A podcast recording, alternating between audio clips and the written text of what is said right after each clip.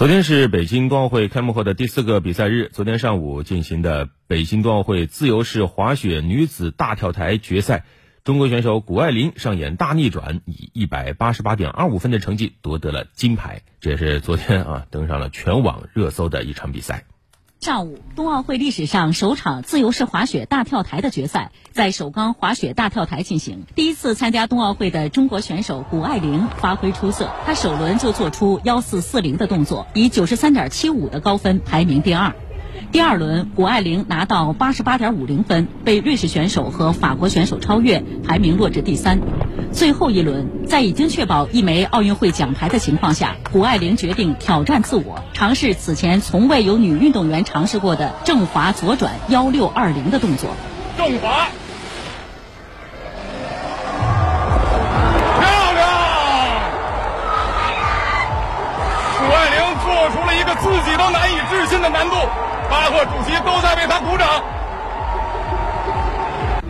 这个是我前几个月。其实就是上个礼拜，呃，在在训练，嗯，在头脑里想啊，或者，呃，我从来没有在雪上做过，我这个也没有在蹦床上做过，也没有在，呃，起点我可能做了一两天，所以，真的就是一个最后一秒钟的决定，嗯，我第二趟落完了以后，看到我是第二名的时候，我选择了做这个动作。最终，谷爱凌凭借这个高难度动作拿到九十四点五零分，以一百八十八点二五分的总成绩，成功实现了大逆转，为中国代表团夺得了本届冬奥会的第三枚金牌。这也是冬奥会历史上首枚自由式滑雪大跳台的金牌。赢了冬奥会，我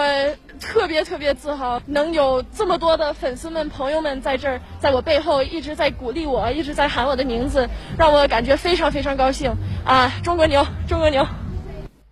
嗯，昨天这场比赛真的是非常的精彩，不出意料，冬奥顶流。谷爱凌夺金了，这是本届北京冬奥会中国队拿下的第三金，同时呢也是第一块雪上项目的金牌。而距离上一块中国雪上项目金牌已经过去了十六年，也由此可以看出这枚金牌的分量。而自由式滑雪大跳台也是本届冬奥会的新增项目，谷爱凌也由此成为了历史第一人，把自己写进了奥林匹克的历史。嗯，作为新生代冰雪领域的佼佼者，大家给谷爱凌啊啊有起了很多的称号。学霸呀，天才少女啊，等等，啊，谷爱凌给自己的网名则起叫“青蛙公主”啊，这个名字怎么来的？今日面孔，我们就一起走进这位乐观开朗的中国女孩，听听谷爱凌的故事。身边的人，感动的事，今日面孔。青蛙公主这个网名源于谷爱凌刚开始滑雪时戴的绿色头盔，上面有个小皇冠，还有粉色的发夹。从九岁开始，她就有了青蛙公主的外号。对于一个孩子来说，所有梦想的树立和实现都离不开家人的影响，而青蛙公主的滑雪梦就来自她的母亲。三岁的时候，我妈妈就把我带到滑雪场了，所以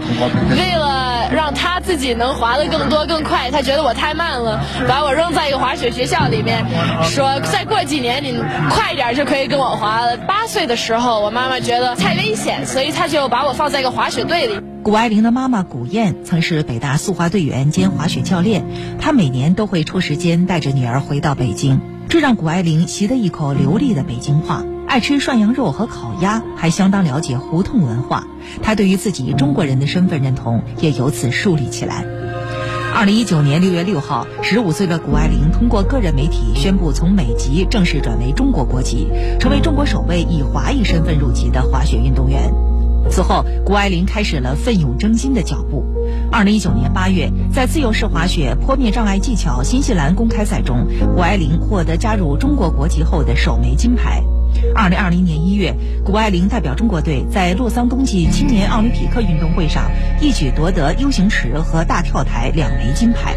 二月，谷爱凌包揽二零一九至二零赛季世界杯加拿大卡尔加里站坡面障碍技巧和 U 型池的两枚金牌。二零二一年初，谷爱凌在自由式滑雪世锦赛上获得女子坡面障碍技巧 U 型场地两项冠军。二零二一年十二月五号，谷爱凌以总成绩一百八十四点二五分获得国际雪联自由式滑雪大跳台世界杯美国斯廷伯特站冠军。比赛中，谷爱凌首次完成了两周空翻转体一千四百四十度的动作，成为世界首位在正式比赛中完成这一动作的女运动员。我这个幺四四零动作我是挺高兴的，因为我是刚刚学会的。我在奥地利训练的时候是十一月份学会的，所以能从三个礼拜前学会到现在比赛中落，我也是非常高兴。这个是历史上第一次有女子在比赛中完成这个高难度动作。此后的二零二一至二零二二赛季自由式滑雪世界杯 U 型场地分站赛，则是完全属于谷爱凌的舞台。美国铜山、猛犸山、加拿大卡尔加里，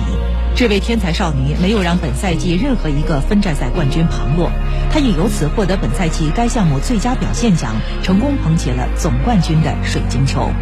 我选择滑雪是因为我我从小开始滑雪，我没有想到哦，我有一天我要去奥运会，我也没有想到哦，我想当名人的运动员，我从来没有想过。我做滑雪是因为我自己喜欢，所以如果遇到困难的时候，我没有想到放弃。